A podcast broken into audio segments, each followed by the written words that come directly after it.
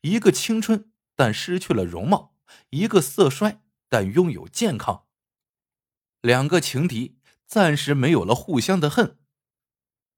看海云因能光明正大的与黄老板住在一起，并获得资助与精神安慰，而恢复了心理平衡。孟世芬因得到泄愤而心理平衡，两人成了一家人。黄德福在两个女人间忙来忙去，因害怕和紧张，那颗动荡的花心也暂时收敛起来。一九九三年和一九九四年两年的时光很快过去，垃圾王终于不甘心在两个女人的心理情场上拖累下去，他要追逐新的情欲刺激。一九九五年四月，黄德福借故去了东北，并且一去不回。黄德福走后，占了生活主动权的孟世芬便不再付钱给看海云。看海云心里很急，当他获悉黄德福在东北又有了新的女人后，心都碎了，希望也在一点一点消失。他变得烦躁不安起来。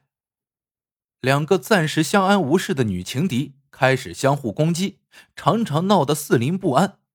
得知内情的房东出于息事宁人。于当年五月报了案，孟世芬虽以故意伤害罪被起诉，看海云面容被毁，左耳丧失听觉，达重伤程度。孟世芬已构成故意伤害罪，且手段恶劣，后果严重。一九九六年二月十三日，徐汇区人民法院对孟世芬判处有期徒刑十三年，剥夺政治权利三年。另由孟世芬的丈夫黄德福赔偿看海云四点三万元人民币。对照曾经轰动上海的潘平毁容枪毙案，看海云认为孟世芬被轻判了。对生活有所醒悟的看海云，见残害自己的女人仅判了十三年。另外，一同害自己的孙真兰被关了五十八天后，让警方放出。间接伤害自己的黄德福。又丢下自己不管，觉得命运和法律对自己十分不公。看海云在凑齐了三千多元上诉费后，要求两人共赔五万元，但伤害事实已过保护时效，看海云无奈撤回了起诉，案件受理费三千一百五十元，法院减半收取。官司没打成，反丢一千五百多元，早已身无分文的看海云。哭成了泪人，他的心中除了恨还有悔。早知今日，何必当初呢？面容被毁后，看海云由美丽的天使变成了惨不忍睹的厉鬼。每一个见到他面目的人，夜晚都会做噩梦。他不敢面对自己的未来，他心中充满了深深的仇恨。他咬牙发誓，要让他的敌人付出代价。孟世芬被判刑十三年，他感到了一丝快意，但嫌判得太轻的念头一直折磨着他脆弱的心灵。孟世芬的小姑已出嫁，不知嫁到了何方。黄德福有了新欢，早已弃她而去。他能抓到的敌人，只能是陪孟世芬同去的孙真兰了。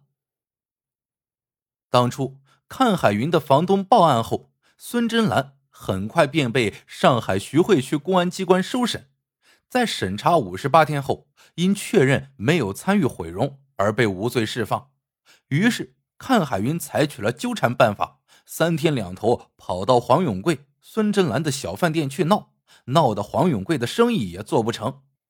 黄永贵无奈，便打电话报警，谁知一报警他就跑了，隔一会儿又来，这种纠缠。一直持续到一九九七年春节回家，也许是命运的巧合，也许是注定冤家路窄。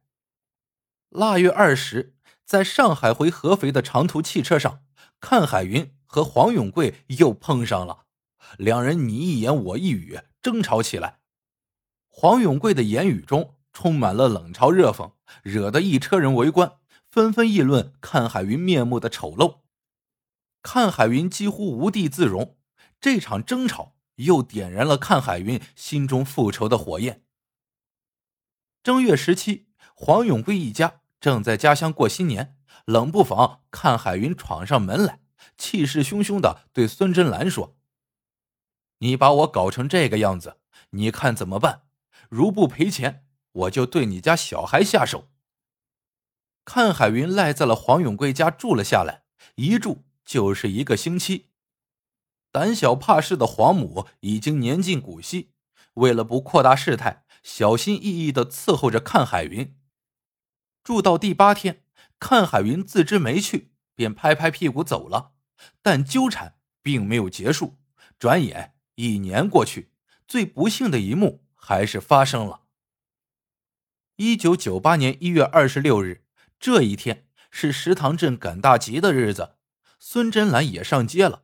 家中只有黄永贵和十四岁的儿子黄东东，十岁的女儿黄霞。上午九点左右，满脸杀气的看海云出现在了黄家门口，身后跟着他的父母等一批人。孙真兰在哪？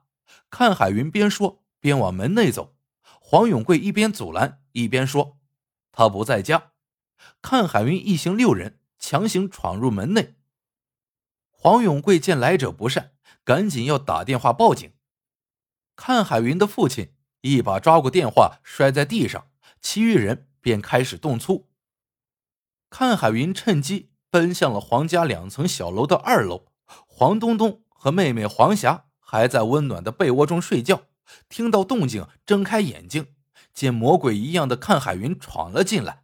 黄霞吓哭了，看海云恶狠狠地说：“我搞不过你家大人，就搞你们两个，反正活着也没什么意思。”当人们冲进来时，黄霞已经吓得哭不出声音，而那个年仅十四岁的黄东东一动不动地躺在血泊中。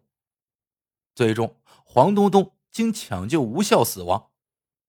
同一天，看海云便被刑事拘留。二月二十七日被逮捕，在诉讼过程中，受害人的父亲黄永贵提起附带民事诉讼，请求依法追究被告人的刑事责任，同时提出索赔十二万元的诉讼请求。被告人阚海云因索要整容费不成，遂起了报复之心，杀害了无辜儿童，其行为构成了故意杀人罪，起诉书指控罪名成立。一九九八年十一月二十三日，刚刚三十岁的阚海云终于被押赴荒郊外的刑场。在人生的最后时刻，这个可怜、可悲、可恨的女人举头向天，残损的眼眶中蓄满了泪水。这泪水是对往事的悔恨，还是对人生的留恋？任何人都不得而知了。故事结束了。而这桩风流案的始作俑者垃圾王黄德福却依然逍遥自在。就在他的妻子孟世芬入狱后不久，又惊人的传来了他在上海结婚生子的消息。人亡家破皆由他起，可现行法律却无法制裁这个罪魁祸首。他仍在用金钱和身体风流的演绎着新故事。